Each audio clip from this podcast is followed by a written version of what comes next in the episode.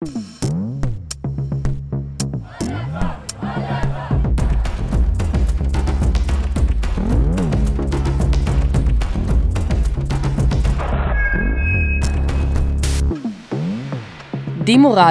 Staffel 2, Folge 4. Heute geht es um deutsche Wohnen und Co. enteignen. Habt ihr schon mitbekommen? Horst Seehofer meinte neulich im Bundestag, Wohnen ist die neue soziale Frage. Wie krass ist das? Haben wir gewonnen? Oh, Horst, maybe. Diese Frage haben wir auch Marie gestellt. Sie arbeitet bei Deutschem Wohnen und Co. enteignen mit.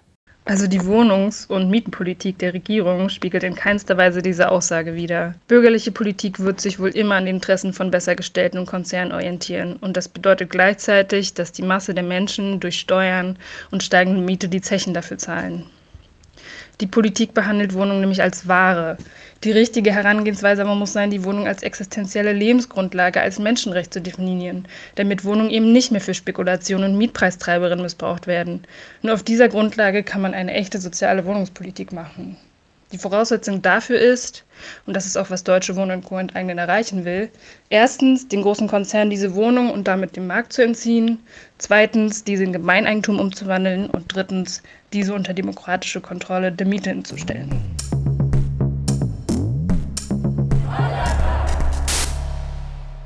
Was ist eigentlich Deutsche Wohnen enteignen? Gute Frage und deswegen haben wir mit Antigoni gesprochen. Sie ist schon eine Weile bei Deutsche Wohnen und Co. enteignen dabei. Hallo Antigoni.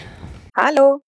Ja, ich bin Antigoni. Ich bin aktiv vor allem jetzt äh, seit der zweiten Phase der Kampagne, die gleich beginnt, ähm, in Neukölln, bei den Kiez-Team Neukölln aktiv und auch äh, aktiv auch in der Linke Neukölln im Vorstand. Die Kampagne Deutsche Wohnen und Coin Eigen möchte in erster Linie den äh, Mietenwahnsinn in Berlin zu stoppen und zwar nachhaltig und ähm, dementsprechend dann auch bezahlbaren Wohnraum für alle Berlinerinnen und Berlinerinnen zu schaffen.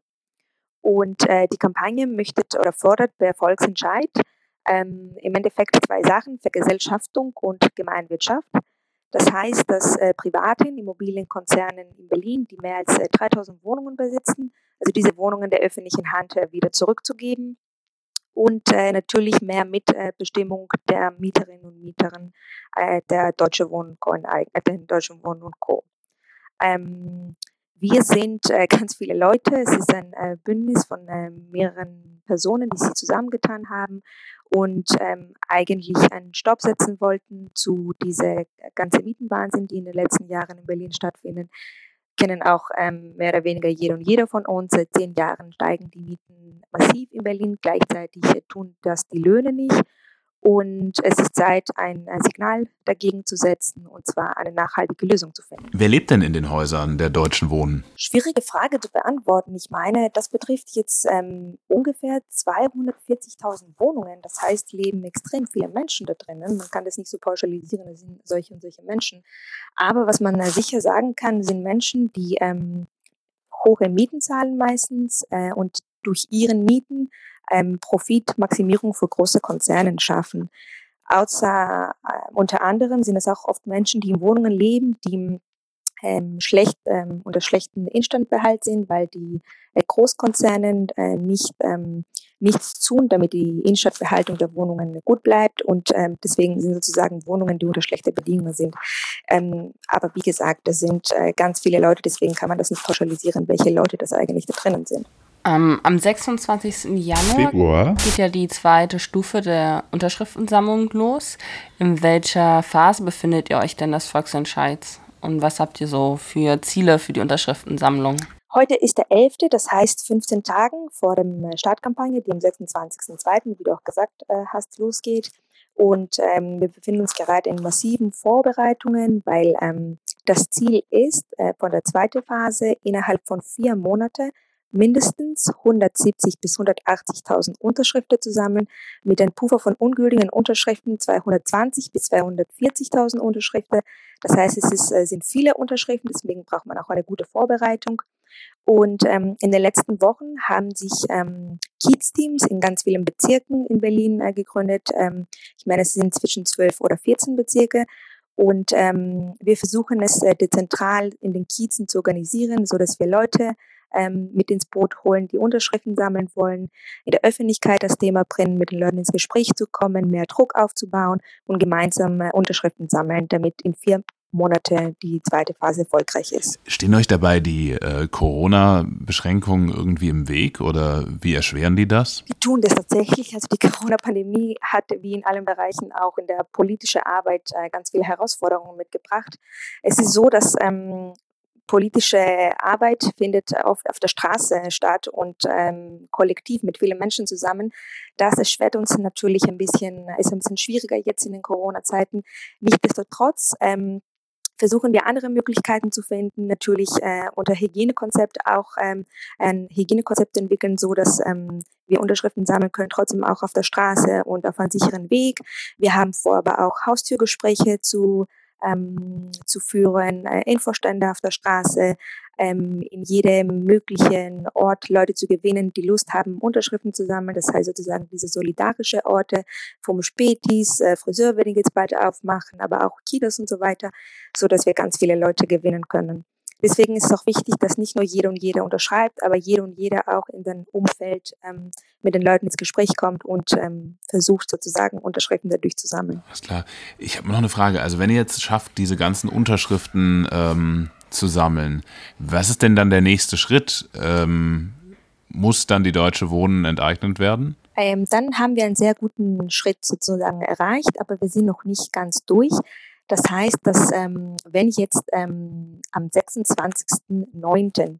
die, ähm, also wenn in den nächsten vier Monaten die Unterschriften gesammelt werden, am 26.09. findet dann das Volksentscheid statt und da müssen 25 Prozent äh, der Berliner, der Berliner Wahlberechtigten teilnehmen und 50 Prozent plus eins muss mit ähm, Ja zustimmen, damit das auch dann ähm, im Senat gebracht werden kann und dementsprechend die Deutsche Wohnen und Co. enteignet werden können. Wir hatten ja schon mal kurz gefragt, wer so in den Häusern wohnt.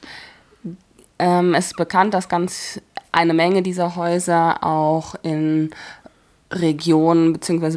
Bezirken stehen und Kiezen stehen, die ähm, migrantis, stark migrantisiert sind und dementsprechend auch einige ohne deutsche Staatsbürgerschaft dort wohnen.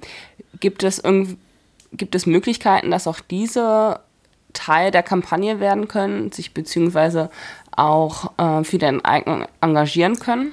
Ja, also es ist zunächst ein Skandal, dass ähm, ein Viertel ungefähr der Berlinerinnen und Berliner ausgeschlossen ähm, von politischer Teilhabe und so weiter von diesen Instrumenten sind.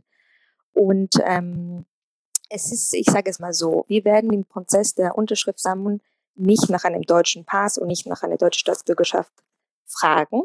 Danach muss der Senat ähm, diesen Diskriminierungsjob äh, selber machen und die Unterschriften dann aussortieren, zu was sind gültige und ungültige. Es ist aber eines, äh, ein gutes Symbol und Signal zu zeigen, auch durch den Volksentscheid, wie viele Menschen in Berlin wohnen, die keine deutsche Staatsbürgerschaft haben und von diesen ähm, Instrumenten ausgeschlossen sind.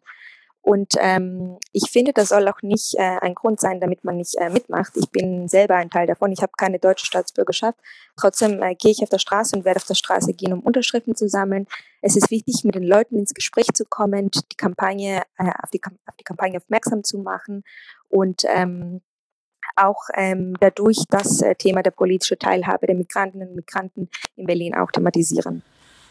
Wenn die Enteignung dann stattgefunden hat, wem sollen die Häuser dann gehören? Also Vergesellschaftung, wie gesagt, habe ich äh, davor gesagt, es ist im Endeffekt die Überführung vom privaten im öffentlichen Eigentum, sowie auch die gemeinwohlorientierte Bewirtschaftung von diesen Wohnungen.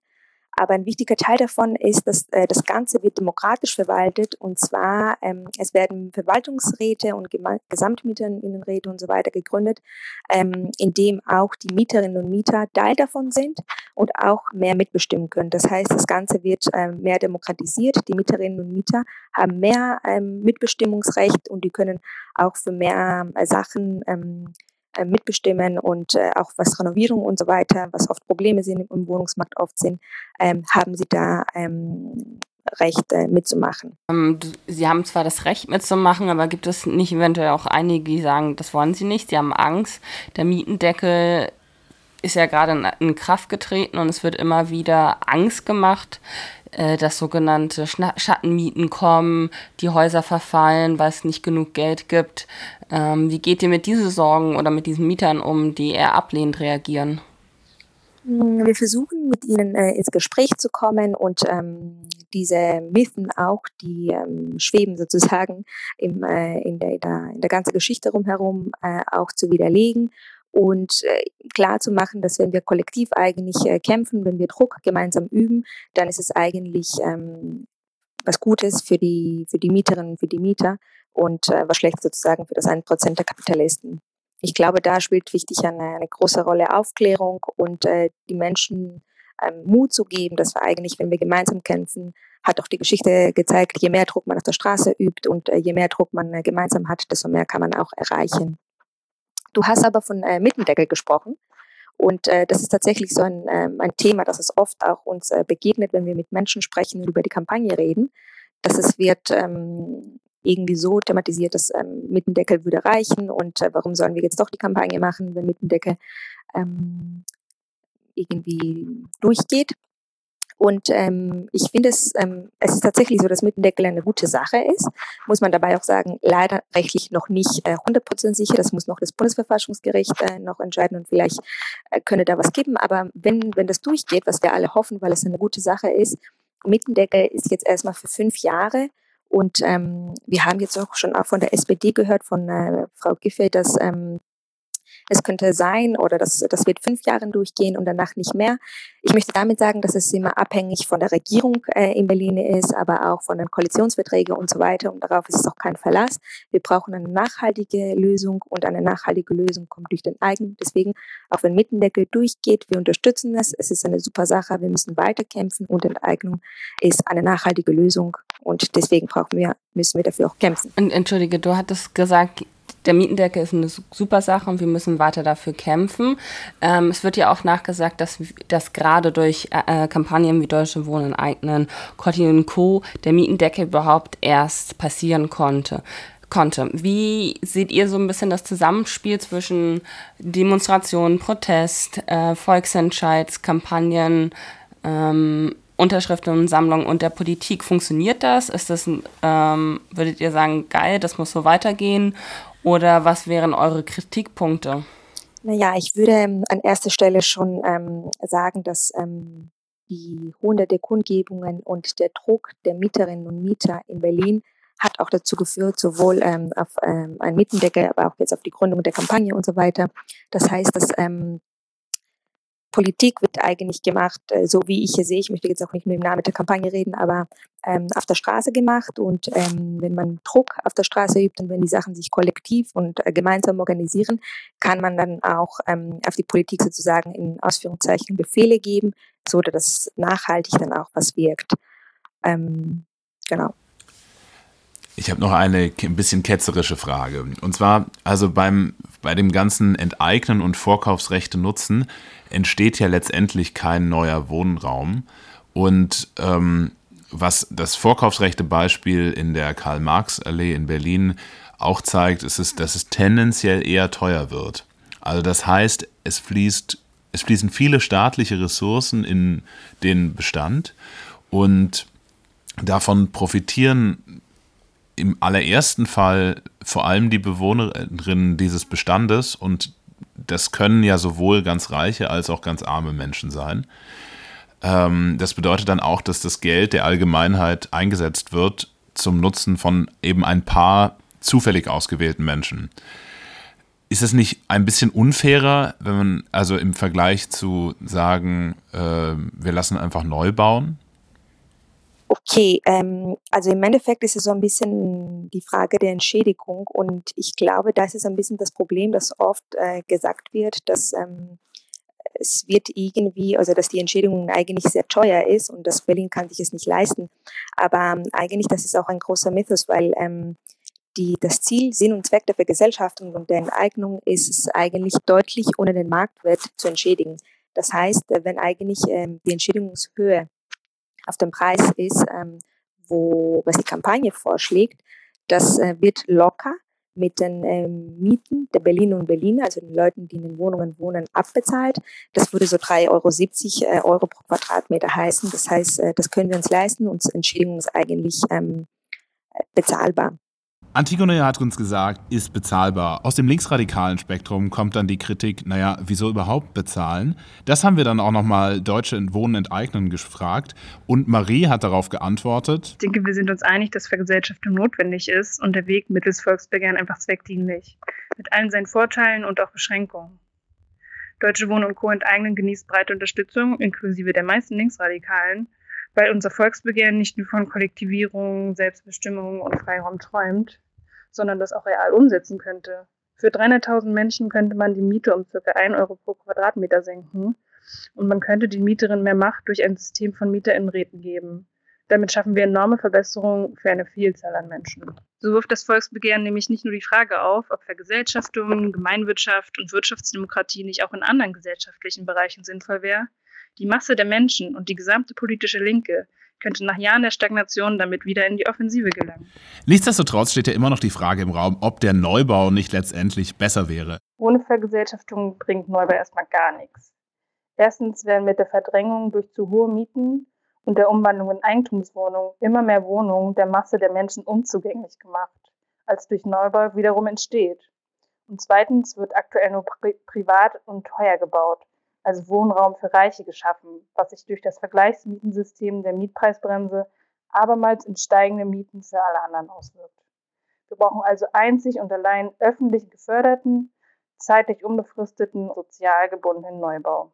Da Vergesellschaftung existierenden Wohnraum sichert und daher die Nachfrage nach neuen Wohnungen senkt und langfristig Geld an die Kasse bringt, ist das erfolgreiche Volksbegehren eine Voraussetzung für die sinnvolle Schaffung neuen und günstigen Wohnraums. So, also jetzt zückt den Zettel und unterschreibt bei eurer lokalen Deutsche Wohnen enteignen Gang. Und was noch viel besser wäre, meldet euch bei den Kiez-Teams und fragt nach Unterschriftenlisten. Ihr könnt sie selber in euren Häusern verteilen.